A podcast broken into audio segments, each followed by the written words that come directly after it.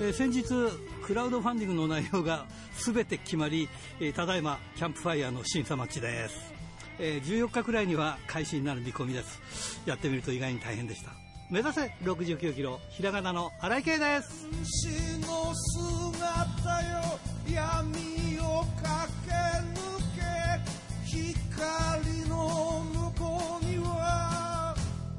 勝利あり今回ねそのクラウドファンディングの資料を揃えるにあたっていろんなものが不足してたんですよね。特に写真がなくてでそういえばあんまり俺記録とかにこだわらないから写真撮ったりしないんですね。だから知り合いが撮った写真をあのもらったりとかしながら揃えました。まあ、ということで頑張っております。ということで今週も元気に張り切ってまいりましょう。まずはこちらからです。汗と涙洗い流し。一つ一つ噛みしめながら戦う敵は己だけ。チャンピオンベルトだけじゃない。大事なものにえーさあ今日のゲストはこの方です。宮本優子選手です。こんばんは。こんばんは。よろしくお願いします。ああ、いい。この間、あの、お疲れ様でした。あの、あ防衛つい最近ね、そうですよね。あの、はい札幌ではい、試合しまして。防衛おめでとうございます。ありがとうございます。いや、なんかこ、東洋二選手からうん勝ちましたよ。はい。ねえこれで今年なんか、いけそうですね、ずっと。年いや、末まで。行きたい、行きたいですね。いやー、でも、あれだね、10月の日程見たら2日に一遍くらい入ってんですよね。え？二日に一遍。うん、15日、14日間くらいでしょ？何がですか？試合数。あ、あそれぐらい、はいはいはい。あります。ってことは、だから、14日ってことは、30日で14日ってことは、2日に一遍くらいの割合ってことでしょ？あ、そういうことか。そうですね。すごいね。この間の、でも、はいはい。だいぶ、だいぶ試合がね、戻ってきてありがたいですけどね。ああ、これで戻ってきた。ということは、はい。もっと戻ってくるともっと忙しくなるってこと？もっと忙しくなるかもしれない。っとわかんないですけど、はいい。やーこの間あのね、たまたまテレビで見たら、はい。なんかバイクに乗ってるんで、あの、なんだっけ、えーっと、屋根付きのバイク？あ、あれ、そんなの出ました？うん。見た、見た、見た。ああ、でそう、2台、二台持ってて。2台持ってるって。あ、1, 一台は札幌に乗ってきたやつでしょ？そうです、そうです、そうです。あの白いバイク。はい、大きいバイクで。はい。それでもう一つは、あの、なんか二輪、二輪っていうか三輪。はい、三輪バイクで、あのその、雨でも、うんまあ、走れるっていう、うん。まあ、あの、近場を走るのにはもう最適な。うんうん。で、東京はあの、やっぱ車が多いんで、はい。バイクの方がやっぱこう、早いんですよね。どの、どのくらいどのくらいまであのバイクで行くんですか？いやいや、あの、関東で試合があるときは大体、まあ、あのバイクで現地入りします。あ、本当例えば静岡までだったらちょっとそこいや、静岡だったらバスで、バスで行きます。バスで行く。ええはい。静岡ちょっと遠いですね。でも相変わらずやっぱバイク好きというか。あ、いやいや、本当ありがたい話。いやいや、本当にあの、ね、そういう意味では元暴走族っていう、本当に、まあ有名な、ねもう有名な話だからね。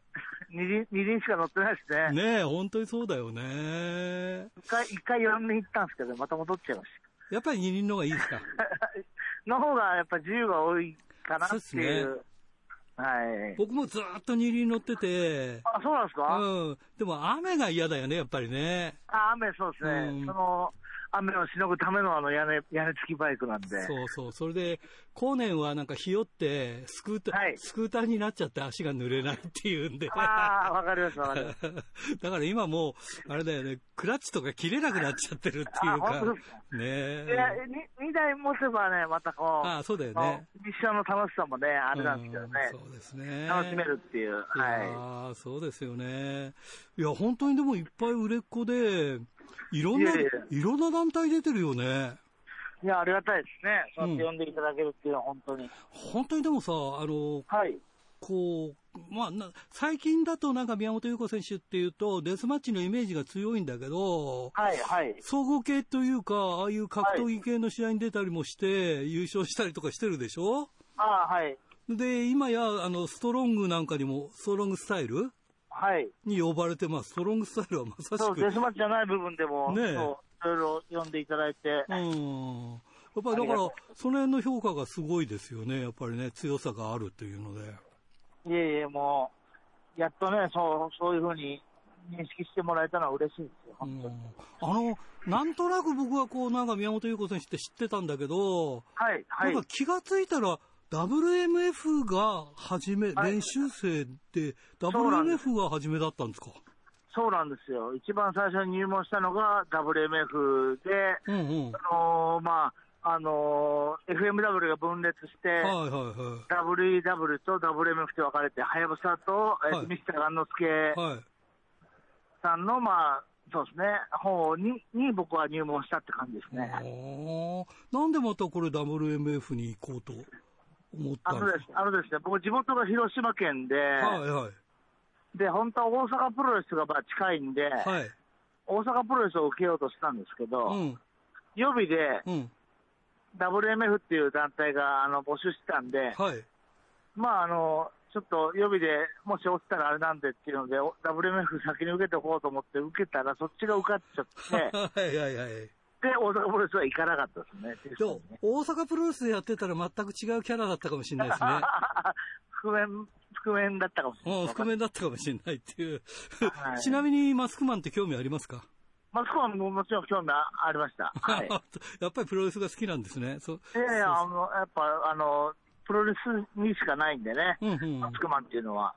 そうですよね。はいそ。れから今はトリプルシックスに席を置きながら、まあ、まあ、フリーのように、もうあっちこっちいろんなところにね、はい。うん、行ってらっしゃるというか、もう、うん、そうですね。うん、見ないことないなっていう感じでね。自分、自分のところだけでやっぱ、飯食っていけないんで、うんうんうんうんいろんなとこ出ないと。はい。いやー、それで、ちょっとね、これ、あの、はいリスナーからの、あの、メールがあるんで、ちょっとね、はい。えー個人的に宮本優子選手に聞いてみたいことっていうことで、えーはい今年のに2月のノアの日本武道館大会で、えー昨年の5月から6月から参戦している宮本優子選手がなぜ試合が組まれなかったのかクエスチョン。えーノア日本武道館大会カードに宮本優子の名前がなかった時はスケジュールの影響なのかと思ってたら、えー宮本優子選手はセコンドとして日本武道館にいたからスケジュールじゃないのが分かったというふうに書いて,、書いてあったんですよ。そうですね。確かに、あの、あの時は、ああの、セコンドでしたね。なまあ、な、まあ、そのカード的にやっぱり、まだ必要なかったんじゃないですかね。でもセコンドとして出てたっていう。セコンドしてこれるって言われて、まうんうんあ、全然行けま行けますって言うので行きましああ、なるほどね。やっぱりそういうことがあるんですね。た。あれもありました、ありました。やっぱスケジュール、うん僕もそのね、脳は所属ではないし、ああ、そうですね。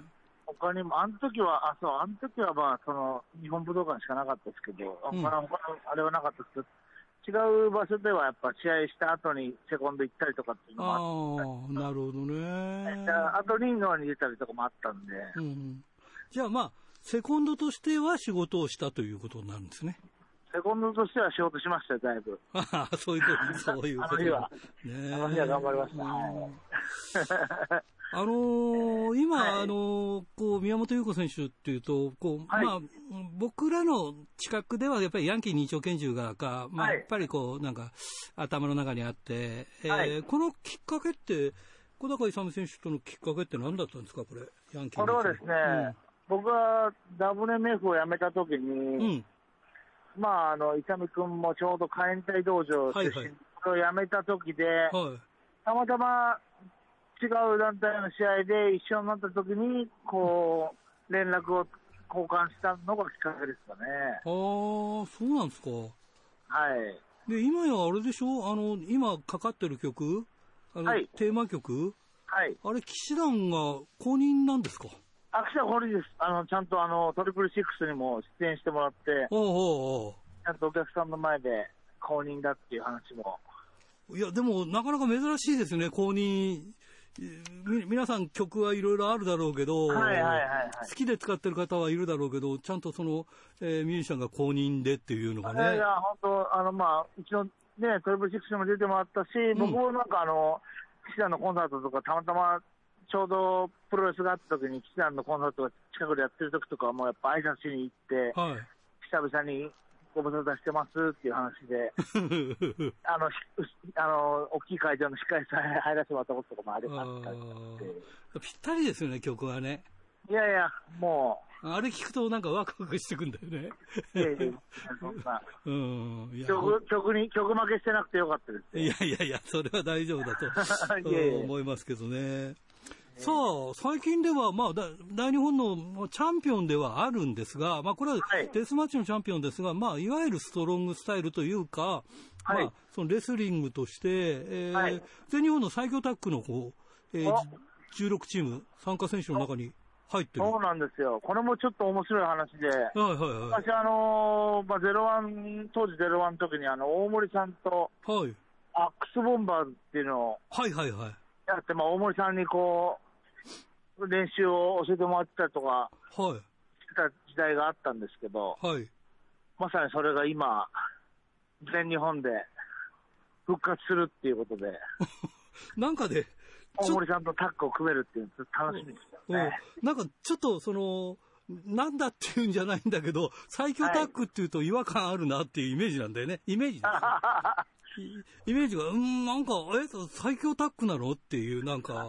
でもまあそこでしかこう、大森さんと組むこともなかなかできないんで、で逆。にそこでね、そのまあ全日本のそのマッチメーカーの人かな誰かがその拾ってくれたというか、はい。組んでたことを知ってたのかで、一緒に組ませてもらうっていうのはすごく楽しみですね。すごいよね、でもね。だからアックスボンバー練習しとかないといけないんで、僕。ああ、じゃあその、チーム名もアックスボンバース。いや、もちろんアックスボンバーですよ。ああ、なるほどね。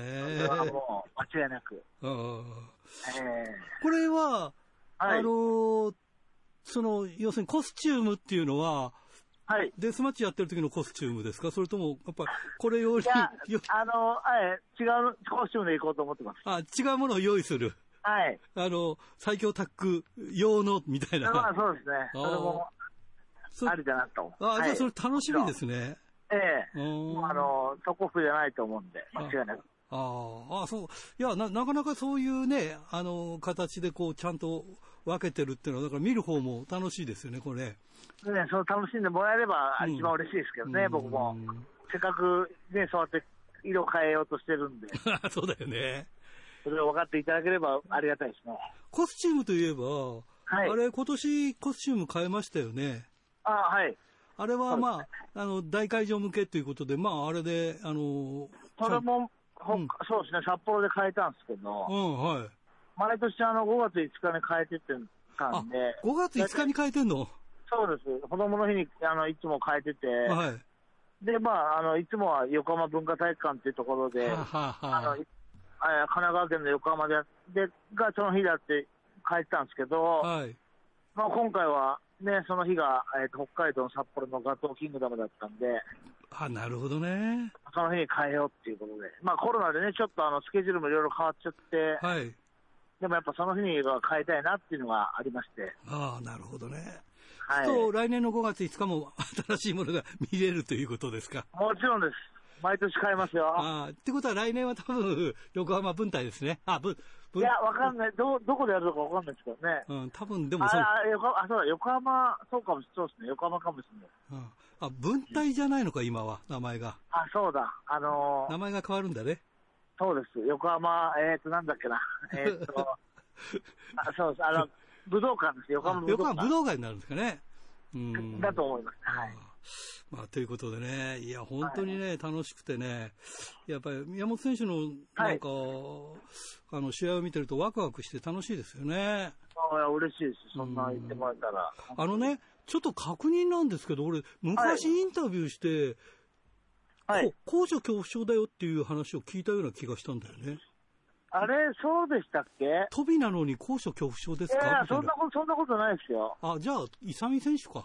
あ、イサム君だと思います。あ、じゃあ勘違いしたんだね。イサミ選手が高いとこが嫌いなんだね。そうですよね。はいまあ、まあ、でも、でも多分、本人全然いける、いいけますけどね。高いとこ飛んでますからあね。そうだよね。なんかこそんな話、したんじゃないですか、もう。うん、そんな話をしててね。だから、スキャフォールドとかはちょっと嫌なんだよね、みたいな話を。まあでもやっぱり高いとこね、うん怖いは怖いですからね。ああ、そうですよね。怪我はつきもんですし。はい。はい。わかりました。また、えー、よろしくお願いします。いろいろと。こちらこそ、はいありがとうございます。はい。それじゃあ次の方紹介していただきたいんですが、どなたを紹介していただけますでしょうか？はい。えーっとですね、最高のおじさんを紹介したいと思います。最高のおじさん。はい。ええあのーですね、まあ僕の、まあちょ、あの、直属ではないんですけど、まあその、さっき話したその WMF の時にも、えっと、先輩として出場してた、えっとですね、はい。黒田はい。最高哲弘さん。函館出身ですね。はい。そうです。はい、わかりました。北海道に縁があると思いますんで、はい。わかりました。あの人は今ということで、はい、わかりました。ありがとうございます。それでは最後になります。全国のファンの皆さんにメッセージをお願いします。はい、えー、39歳、まだまだおじさんになろうとしてる最中でございます。えー、これからも応援よろしくお願いします。どうもありがとうございます。ドクター、はい、どうも。今週もよろしくお願いします。はい、よろしくお願いします。はい、今週の話題は、はいはい。まあ、10月になってね、あの、いろいろ規制緩和ということが言われるようになってきましたんでですね。はいえーと、今週月曜日ですか、10月5日の日に、えー大日本プロレス後楽園大会がございましてですね、はいえーちょっと見に行ってまいりました。うーん。まあ、この日はですね、えーまあ、あのーやっぱりまだあれなんですよね、後楽園ホールからの要請だと思うんですけれども、うんと、セミファイナルだとかの前にあの休憩時間、これもともとね、あの、うんどこの団体でもそうですし、もちろん大日本ではね、あのいつも、えー星野勘九郎さんがいわゆる押し売りに来たりなんかしましてね、はい。そういう あの団体のじゅ、えー収入源にもなってる時間帯だったわけですけれども、はい。えーそれがなしなんですよね。まあ、6時半開始ですからね、まあ、8時半過ぎには終わるという、はい。あのー、登坂社長に聞きましたらね、はい。あの、あ登坂社長じゃなかったかな、あの、えー中村さんだったかもしれませんけどもね、はいあの、えー後楽園ホールからの要請で、その、えー時間短縮を行うという意味合いで休憩時間を入れ入れないで大会しているという話なんですね。ああ、そうなんですか。はいい。ですから、まあ、他の、例えば新木場大会とかでは休憩時間もう入ってますね。ああ、休憩、ええでも逆に言うとね、休憩時間で空気入れ替えするから、そ そうそういうのもいいんじゃないかと思うそういう考え方もありますね、確かにね。うんええどこで考えるかだけだよね。ええうんまあね、だけど確かにその、えーその、いわゆる押し売りに物を売りに来たりすると、まあ、15分から20分の、ね、休憩がありますから、はい。まあ、どっちがいいかはね、あのまあ、なんて言うんでしょう、後楽園ホールみたいなそのビルの中にある、あんまり簡単に空気の入れ替わらない、ね、会場であると、どっちがいいか難しいところかもしれませんけどねなる。ほどね。ええうんで、まあ、この大会は、この大会ですね、その6試合のうちのあと3試合、後ろ3試合がですね、はい。デスマッチないしハードコアで行われましてですね、はいえーセミファイナルは、えー、G ショック戦闘星野勘九郎、兵藤明対、はい。えードリュー・パーカー、石川祐希というですね、まああのフレッシュな4人、まあ、うさこちゃさん入ってますけどね、うんうん。一人だけ40代という、まあ、あの G ショックタッグデスマッチあと いう試合が行われましてですね、あ。はい。まあ、これは 石川選手の体の上にブロックを置いて、まあ、あの星野さんが出てくるとねあの、コンクリートブロックがよく使われますけどもね、今回は最終的フィニッシュは、えー石川選手の、えー体の上に、えーコンクリートブロックを2つ置いて、コーナー最上段からのダイビングセントーンと。いうところで、えースリーカウントが入ったわけですね。はい。まあ、なかなかあの迫力ある試合でしたけどね。それで、えー、とメインはですね、はい。えー、毒針蛍光灯6人タッグデスマッチ30分一本勝負と銘打たれましてですね、毒針。えー、毒針、武田正史。あ。あ、塚本匠、はい。拓田俊之対あ伊藤隆二、アブドーラ小林、沼沢邪気という試合が行われましてね。なんか毒針ってわかるな、そのメンツを見るとそ、そんな感じだよね。えー。まああのえー作田選手はその大日本を、えー退社してから、まあ、初めてのえーはい。参戦ということになりますね。で、えーまあ、こ今回、毒針あのタッグデスマッチっていうのは、まあえーまず、えー、と五寸釘ボードがあって、はい。でえーそれから、沼沢さんがですね、えー、爪楊爪楊枝十字架、十字架爪楊枝というんですかね。えーまあ、こういう、えー縦がそうですね、40センチぐらい、横30センチぐらいの、はいえー十字架に爪楊枝が立ててあるというね、ああ、なるほどね。これがですね、うんあの見かけ以上に危険な代物でしてですね、あの、釘はね、はい、あの、折れないけど、そうそ爪楊枝って折れると大変じゃないですか。あの、刺さったまま折れちゃったりするとね。う、はいはい、その通りなんですよ。はい。あのー見かけのユーモラスさ以上にサボテンが危険だったのと同じでですね、はいはいはい。あのサボテンなんてなんかのどかな感じに見えるかもしれませんけども、あれ、トゲは小さくてなかなか抜けないしですね、はいはい。でやっぱり折れちゃうわけですよね。はい。ある意味、その、なんて言うんでしょう、釘だとか、はい。えーフォークだとか、そういったものより相当危険というところがありますよね。そうですよね。うんええで、あのーそれでこちらもですね、みその狂気を見ながらですね、嫌な感じがするなと思って見てたわけなんですけどね。あの、終盤でですね、その、えー十字架つまようじ、つまようじ十字架の上に、はいえー武田選手が投げ捨てられた時にですね、はいあの、肩のところに爪楊枝が10本ぐらいこう刺さったままになりましてね。はい。あのーまあ、と最後、それ試合最後まで、あの、10本近くはついてましてね、すごいなあ試合終わってから、あの、マック武田レフェリーがちょっとこちらへ寄ってきましてですね、うんあの、最後のところで、あの、武田さん、あの、爪楊枝、リング上で取ろうとしたんですけど、抜けませんでした。ちょっと見てやってください。抜けなかったんだ。あはいはい。あ。あのですね、それで、あのー結局、この間、その先月の後楽園ホールの試合でも、はい。あのフォークボードっていうのがありましてね、はい。フォークは金属のフォークだったわけなんですけどね、はい。それがやっぱり武田さんのそのちょうど肩のあたりですね、あの肩甲骨のあたりに刺さりましてね、はい。えーしばらく刺さったままになったっていう状態があったんですけれども、ああの私があの今回初めて分かったんですけれどもね、はい。多分。あのアブドラ小林さんとか、うんあの比較的体脂肪率の高い方はですね、ーはい。あの体には刺さらないんですね。ああ、わかりますわかります。言ってること、ね。それで、武田選手はやっぱりもう特にあの僧帽筋だとかですね、そのうん肩から背中のあたりはですね、皮下脂肪がほとんどないですからね、はい。あの襟のものぐさっと刺さっちゃうということが分かりましたね。ああ、なるほど。それで、あの、爪楊枝がですね、途中でこう折れてるわけですよねはいはい、はい。特に1本 長く残ったんですけどね、それがなかなか、まあ、あの手手元にこういつも持って歩いてる、まあ、毛抜きみたいな形のものをですね、引っ張ったんですよ、全然抜けなくてですね、はい。少し動いて出てきたところで、えー大日本にありましたですね、うん。あのやっとこう、釘抜きでですね、引っ張って抜きましたらですね、うん。なんと、えー皮膚の下から3.5センチぐらい、ああ、大変ですね、それね。えー僕あのほこれ、シュッと取れるんじゃなくてですね、うん。本気でぎゅーっと取ってようやく取れるという。あの、やっとこといえばよくあの、アブコ選手のあの、なんでした剣山取ったりとかはいはい。してましたよね。おそらく剣山用に用意されたものだと思うんですけどもね、今回これほどのこととは思わなかったので、僕はあの大工道具方面のものはあんまり用意していかなかったんですけどもね、うんええ。でそんなショッキングな 試合でしてね、うん。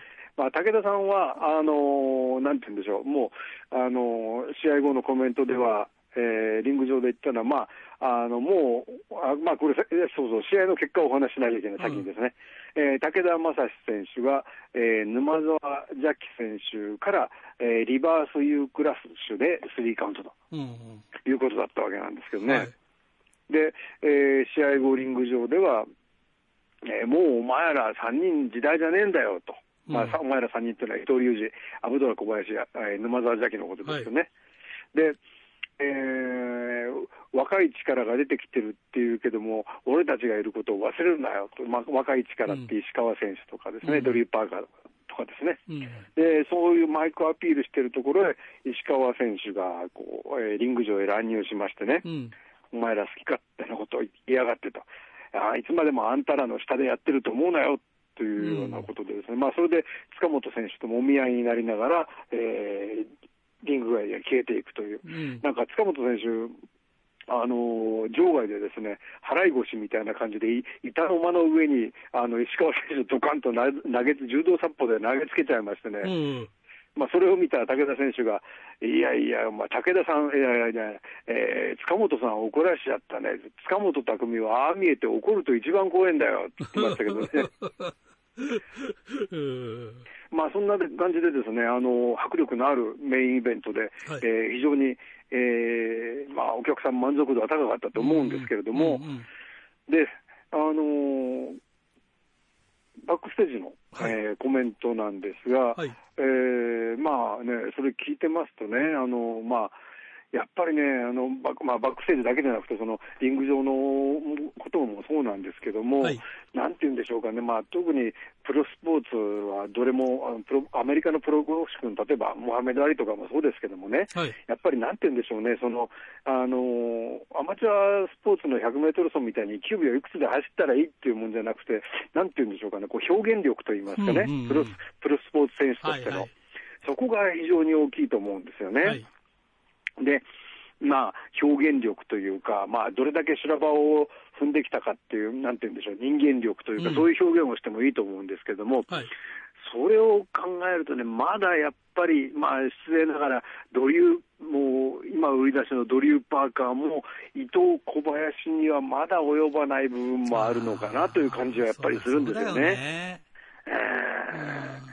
まあね、修羅場といえば、例えば伊藤さんなんかはもう、あの横浜分隊の大きな大会のタイトルマッチで、あのラダーに乗ってプレスをしたら、なんと両手首同時に骨折してしまったとかね、そういう、それでもそのままあの手首こう曲がったまま動かないのに、むあのスリーカウントそのまま乗って取ったとかね。うんそういう壮絶なね、うん。あの修羅場を踏んできてるわけですからね、はいはいはい。やっぱりこういう人たちになかなかかなわないと。うん。いうところはあると思いますね。うん。まあ、一方、小林さんはですね、そのリング下のあのバックステージのコメントでは、えー10月から規制緩和だっていうけども、いつまでソーシャルディスタンスやってんだよっていう、あのうん。後楽園ホールに対する文句かと思ったりしたんですけどね。うん。えーそれで、グの話になって、大谷が二刀流なら、俺はデスマッチ、王道、邪道、新潟プロレスだと、だと四刀流だよと、四刀流で言ってやるよと、小林はどんどん規制緩和してるぞって言ったらですね、うん。そこから沼澤さんが脇から、あの、ゆ緩いのもあるよって言って、そうだ、和み系もあるんだって。えーデスマッチ、王道、邪道、新潟プロレス、えーそれから和み系と、五刀流だぞ、五刀流。ターザン後藤じゃないぞって言ってますけどね、その部分はあのシュープロモバイルでカットされてましたけどね まあそんなね、やっぱり和み系というかですね、あのアブドーラ小林にしかできない、えーなんというか、ムードを醸し出してましたけどね。うんやっぱり、まああのーまあ、伊藤さんとかね、あのーそれから小林さんもやっぱり、あのーデスマッチのね、いわば創世期から関わってる人たちですから、いろんなね、デスマッチそのものを見てきてますよね。はい例えば、一時期はあの激しいアイテムだけに流れたけれども、そうするとアイテムが、その最終兵器のアイテムをどう使うかっていうところだけに興味がいってしまって、はいお客さんもなかなか、なんていうんですか、腰が定まらないというか。はいはいそうすると全体の展開もなかなかね、うんあのーうまくこう間延びしない形に持っていくのが難しいとかっていうことがあったりした時代もあると思うんですよね。うんうんまあ、それを超えて今、彼らの、ね、デスマッチがあるところを考えると、まあ、もちろんね、そのえー今これから出てこようという、えー兵藤選手、はい。えードリュー・パーカー、それから石、えー函館出身、石川選手、頑張ってほしいけども、まああのーまだもうちょっとね、えーいろんなあの修行を積まなきゃいけないところがあるかなと思いますけどね、うん。だけど、まあ、あれだけね、身近にあの生きた手本がたくさんいますからね。ああそうですね。それを見てですね、えーぜひですね、えー自らの表現力を高めてほしいなというのが、今回見た結果ですね。そうですねえーどうですか、あのまあ、コロナが、まあ、明けてはいないんだけど、緊急事態宣言明けて、やっぱり人人とか、その辺の動きは多くなってきてますか？そうですね、少しずつという感じですね。ああ、そうですか。えーまあ今日あのこの間たまたまあの帰りにえーエレベーターの中で戸坂社長と一緒になって、うん。いやー、世の中、だんだんにこういろいろ戻ってきてくれる、ムードも戻ってきてくれるといいんですけどもねって言ってましたけどもねう、んなるほどね。まあ、飲食店なんかもまだまだね、大変ですからね。あ、そうそう、あの、あれですよ、あの、新橋に、あの、新橋ってまあサラリーマンのね、はいはい。あの、メッカというか、あの、いろんな居酒屋がありますけれどもね、はい。そこを、まあ、あの、お店の人の、あの、コメントがね、ニュースでいろいろ流れてましたけども、NHK でも、あの、HBC でもおそらく流れた TBS 系だったんですけど、うん。流れたところの、えー山科さんというあの焼き鳥屋さんがあったんですけどね、はいはい。そこの店主さんが出てきて、いやー、これなかなか厳しいですよとか、いろんなこと言ってたんですけど、うんひょっと見ましたらですね、その店主さんの後ろの壁にですね、うん色紙が貼ってあって、そこに大きくぴっさりと書いてありましたよね。ぴっさりが全国で何度も何度も、NHK でさえ流れてしまいましたからね。すごいな。誰もわかんないだろうな、ピッツァになんですよそうですか。まあそんなこともありましたんで、飲食店とも、大日本を応援してくれる飲食店ともどもですね、世の中盛り上がってくればいいなと思っております。はい。じゃあ来週もよろしくお願いします。ピッツァリー。はいぴったり。ありがとうございました。おはがきルチャリえーラジオネーム、小樽の黒潮太郎さんからですね、えー先週の石川修司選手の話は聞きやすく楽しかったです。えー宮本優子選手と同期とは知らなかったですね。さて、北海道新聞の長官によると、開催が延期、延期となっていた北斗プロレス小樽大会が11月26日に決定し、小樽出身の前田美咲選手、かっこ琉球ドラゴン所属が、え2回目の凱旋出場の予定とのことで、えーとても楽しみにしております。有給届出さなくちゃということで、いいね。頑張って届け出してください。はい。えー清田区、うー金崎正史君からですね、荒井さん、シュープロに前日の世界タッグのベルト、インターと PWF がガタガタだと出てましたが、えーそろそろ一本にした方が良いですねって。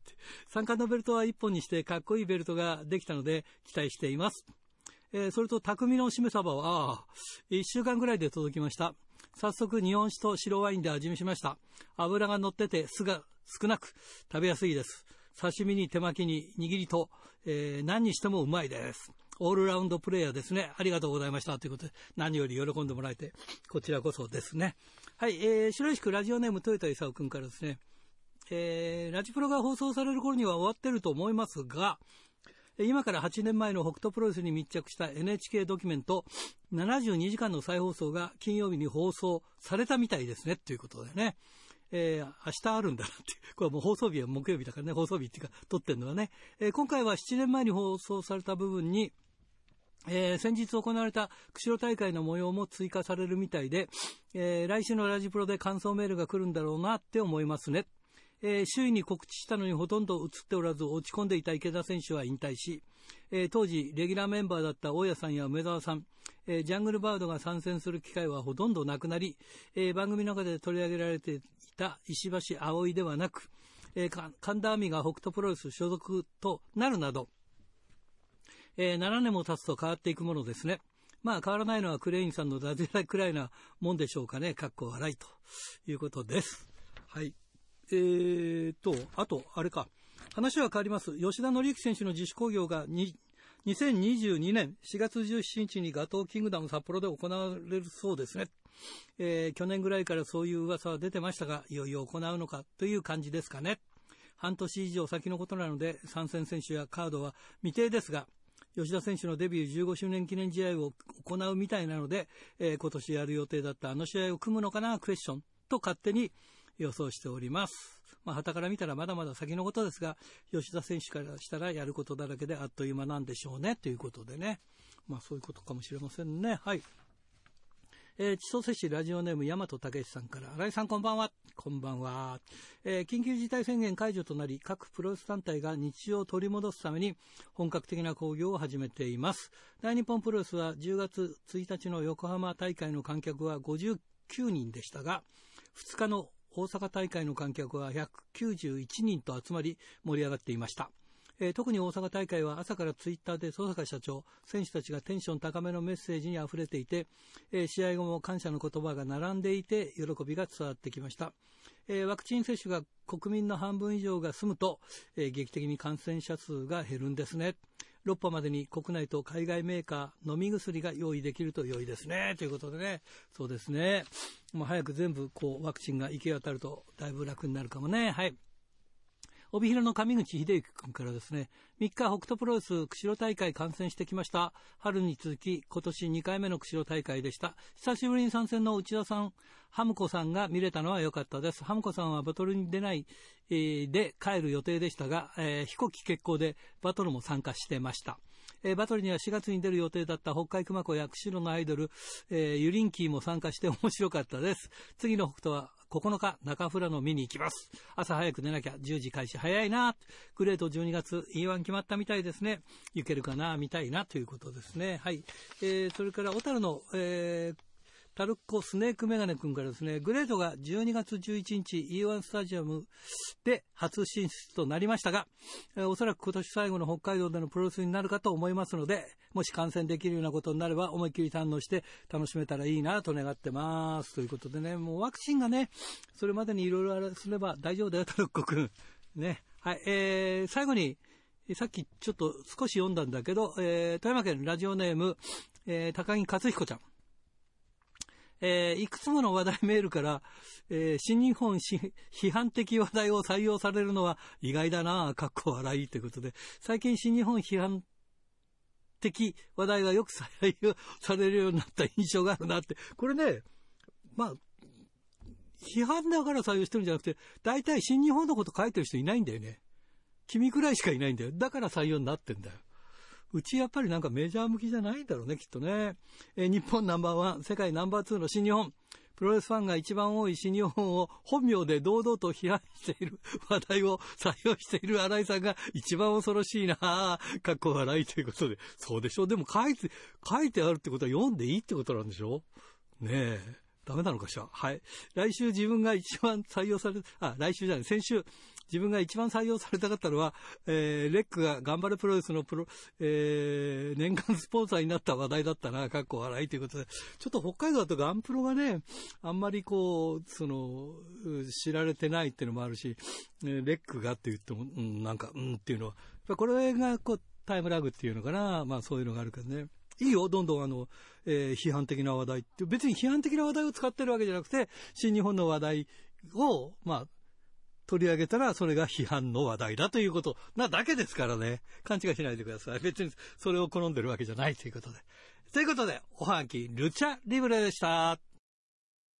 さあ、今日のゲストは奈良記者です。こんばんは。こんばんは。よろしくお願いします。よろしくお願いします。ちょっとね、あのー本当はあの、大日本、この間ビッグマッチが終わって、えーうんその場でリポートしてもらいたかったんですが、えーいろいろとあの、えー選手のインタビューとか、うんまあいろいろ取って、まあそそっちが先になっちゃったんで、えーうん。今日ゆっくりちょっとその、あまあ総括というか、うん。で、あの、実はその流れとして、あんなビッグマッチだと思わなかったんですよね。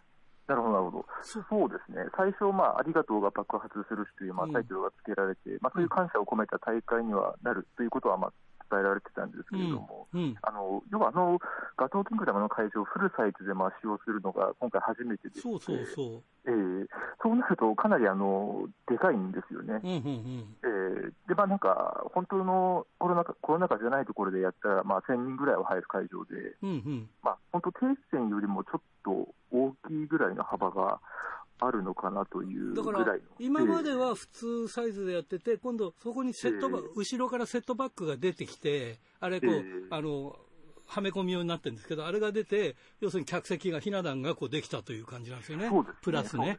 そうそうそうそうそう。まあ、それで、あのまあ、半分の入りではあるんですけど、それがまあ席がよく埋まって、あのビッグマッチ感も出てましたよね。うん。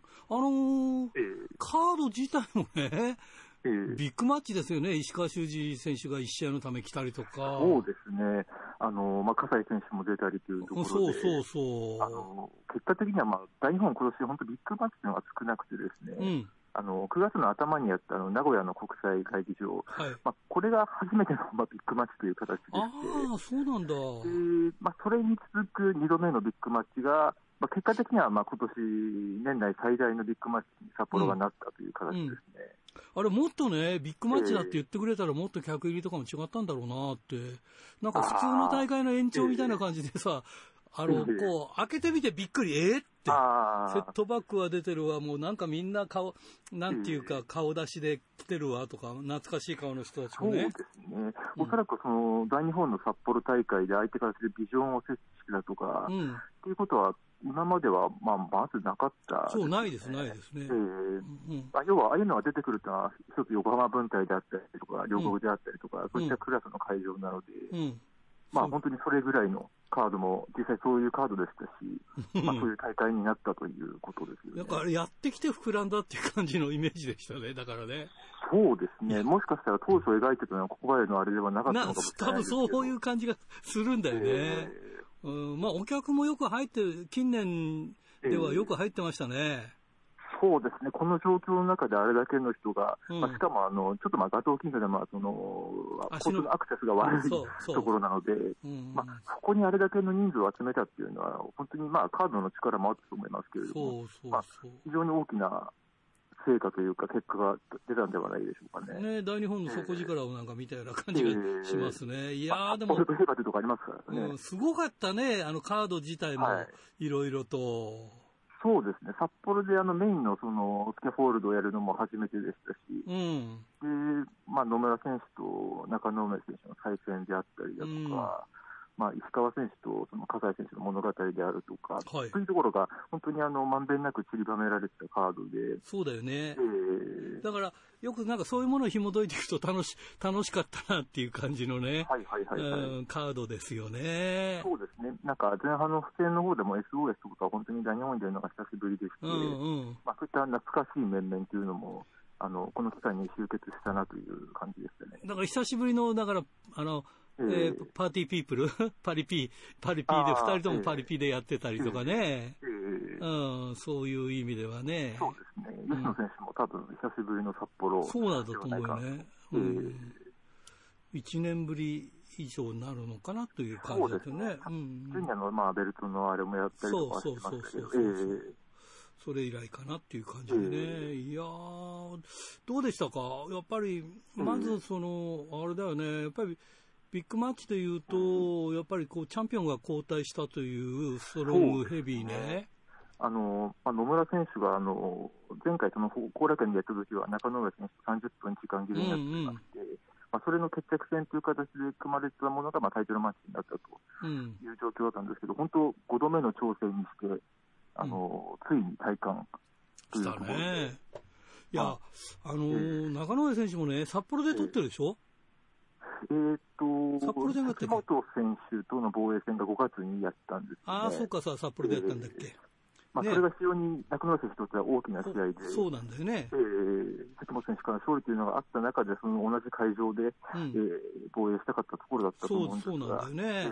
えーいや、でね、やっぱり、どうっていうかね、あのー僕は、ええ野村君のの方が好きだったから野村君応援したんだけど、ええいやー、でもなんか、あーいいチャンピオンだったなっていうか、なんか、あー防衛してくれればと思うぐらいに、やっぱりいい試合だったっていうか、そうですね、中野上選手もあの最初取った時から、どんどんどんどんチャンピオンとしての、なんていうんですかね、試合内容の向上ぶりというのが、非常にすごいものがあって、うん、あのまあ、その関本選手から勝ったっていうのもそうですし、うん、その直前の本当30分ドローンにしても、やっぱりあの野村選手がこう焚きつければ焚きつけるほど、そのまあ、チャンピオンとしては中野上選手の凄みも際立つという内容で、うん、あの非常に王者らしくなってきている状況での、まあ、今回、うん。まあ、陥落という感じでしたよね。そうだね、えうん、だから、いや、思ったほど野村君が取ってもわ会場が湧かなかったっていうか、まあ、あの、はいコロナの会場だから、そうなのかなと思ったんだけど、そうですね、もしかしたら中野上選手の方がベビーな感じで、あそうなのかもしれないね。応援されやすいというのはあるかもしれない。ですそうそう、あの、結構、あの、野村君ヒールだよね。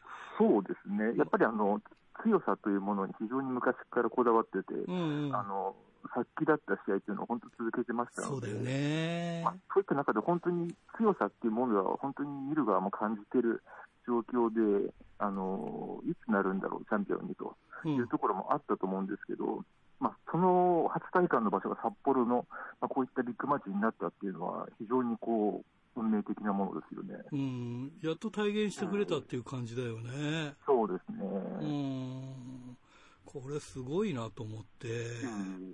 いやまあ、最後もその本当、張り手一発からのうん、あのドラゴンスープレックスというところで、はい。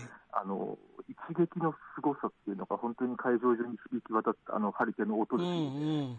あのそういう説得力のある納得できる形でのまさに体感、いうん一撃でそのドラゴンスープレックスも一撃で決めてサイリーカウントっていう、うん。あのやっぱり強いなっていう感じはありましたそうよね。だね。ええただ、やっぱり、その、えー、往々にしてあるのは、やっぱり関本、岡林を超えないとみたいなところが、やっぱり大日本はそういう、チャンピオンになったからと言ってもっていうのがあるよね。そうなんですね、結局、中野選手もそうですし、去年のまあ橋本大輝選手もそうですし、うん。まあこれから多分野村選手もそうだと思うんですけれども、うんうんやっぱりそのその2人の印象が強すぎるのというのと、うん。やっぱり日本、あそのまあ、プロレス全体、あその各団体にその関本選手、岡林選手がやってきたことっていうのを超えるのはなかなか難しい現状があるので、うん。それをどうやって超えていくのかっていう、うん、ところは、チャンピオンとしての手腕が問われるところですね。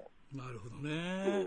ーいや、でもなんか、まあ、新しいチャンピオンだからちょっと面白いかなっていうのはね。そうですね、まずその時にあの大日本のマストロング BC が最強であるうん。ということをきっぱりと言い放ったので、うん。あんまりそういった形で自分の団体が一番強いんだよみたいなことを言う人っていうのは、なかなかいない、いなかったというところで、ね。えということはだよ。えええ他からもじゃんじゃん来ても受けるよってことなんだよね。そうですね。あの、相当な自信がなければ言えないことをきっぱりと、まあもともと言いたかったということなんですけれども、あのまあ、トップに立ったから言ったということですね。うん。いやだから、まあ、あの大日本の中での戦いも興味あるんだけど、ええ。他の団体の方がまあ、ね、挑戦してきたりとか、いろんなことが広がっていくと、あのデスマッチだけの団体じゃないぞっていうのがもう、ええ。もっとね、もっともっと広まってきますよね。そうですね、やっぱりその両輪というのが今も完全に出来上がっているので、あのその部分、ストロングの部分っていうのも、うん。もう一度こう、まあ、都会全体に知らしめる意味では、非常に引っかかりのある発言をしたなっていう感じですうね。ん、なるほどね。あと、ええ。宮本優子選手が防衛ということで、そうですね、宮本選手はあの今年の5月の5日の,、うん。まあ、の画像の時にですね、うん、あのまあ、コスチュームを変えて、新コスチュームにしたんですけどね、その要は横浜分隊への思いというのを札幌でまあ込めたっていうあところがあって、あ、はい、まあ、それは前半戦の試合だったんですけれども、非常に印象に残る、あのなんですかね、演出というか、心のこもったことだったんですが、うんうん。まあ、その会場で再び今度はチャンピオンとして、うん、まあ、伊藤選手と初めてのその、まあ、スケフォールド、札幌では、うん、うん、まあ、これがかなり、どちらかといえばメインの方がやっぱりお客さんの反応という意味ではありましたよね。うん、うん、そうであのすね。見た目のインパクトもありますし、そうだよね。高さがすごいよね。そうですね。うん。やっぱり大きな会場であの形式っていうのはかなり入るので、うんうん。あのもう入場してから2人がもうあのはしごの上でうんこう、にゃみ合うだけでこう一気にこう雰囲気が変わるっていう、うん。非常に、まあ、そのセミとの対照的な部分でもデスマッチここにありみたいなあのうん感じる試合でしたね。うんうん。なるほどね。いやーそれとね、あとあのータックで、はい、狼タック？はい、あのー最後のインタビューで、まあ、あの、防衛して言ってたじゃないですか。あの、大地がヘビー取って、えー上谷が、あのーデスマッチ取って、はい。で、なおかつ二人でうん。タック取れれば全部そうなめだって。いや、ああ、あながち、ああ、そうだなって、お すごくうなずうなずいてたの、その、その話にね、上谷君の話にうなずいたというか、どうですか？そうですね、本当にあの上谷選手がデスマッチをやり始めて、うんまあ、今こういった形でストロングでもすごい試合をやって、まあ、デスマッチでも始めてっていうところで、うんまあ、実際、今度10.18後楽園でうん。あの宮本選手に挑戦するんですけれども、はい。ここでもし取るようなことがあれば、本当にそれが現実のものになりかねないと。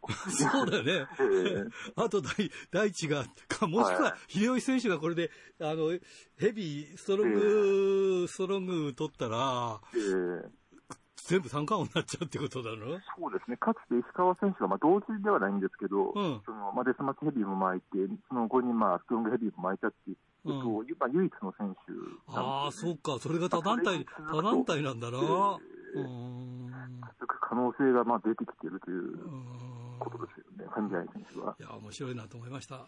今、まあ、ええ。石川選手の話が出てたけど、はい。やっぱり石川選手が出てきてね、えー岡林とか、関本と当たると、あの、すごい当たりって、他の団体じゃ見れないですよね、あの、あの当たり。そうですね、かつてはまあ石川選手が本当にレギュラー参戦してて、うんあれをまあ毎回やってたというところがあったので、まあ、やっぱりでかい選手が公平選手であるとか、鈴木英選手も出てましたし、うんやっぱりあの頃のストロング BJ っていうのが、確かにその野村選手のように、本当に強いというのを見せつけてた時代ですよね。いやだからね、あれ見たらもうあれだけで金取れるなっていう。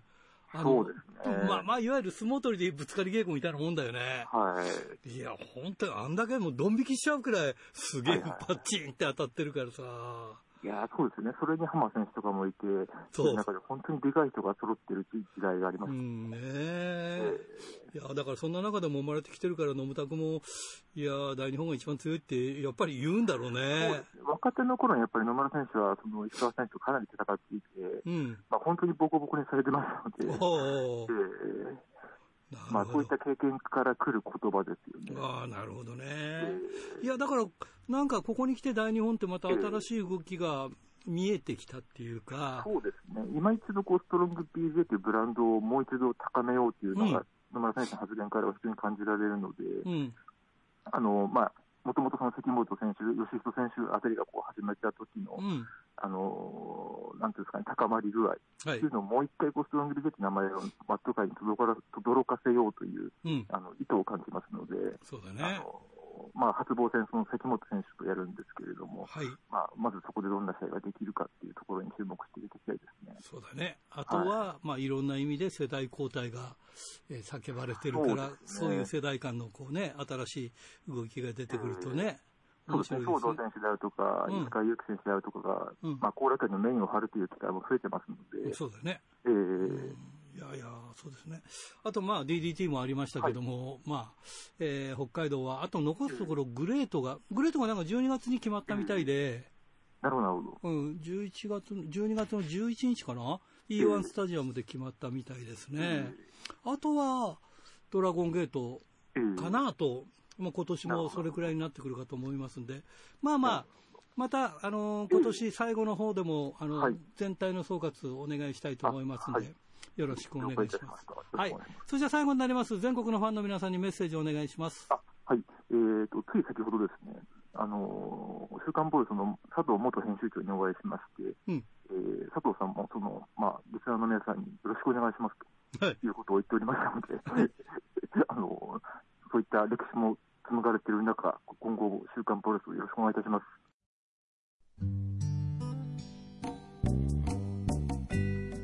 さて、先週のプレゼントの当選者を発表しましょう。えー先週のプレゼントは、久江の匠のしめ鯖を1名様ということでした。えー当選したのは、小樽市ラジオネーム、黒潮太郎さんに当たりました。おめでとうございます。さて、今週のプレゼントは、モンドセレクションに、金賞を受賞した久江の匠のしめ鯖を1名様にプレゼントします。どしどしご応募ください。メールアドレスは rpro.hbc.co.jp ファックスは011-232-1287宛先は郵便番号060、えー8501どちらも HBC ラジオラジプロと書いてください。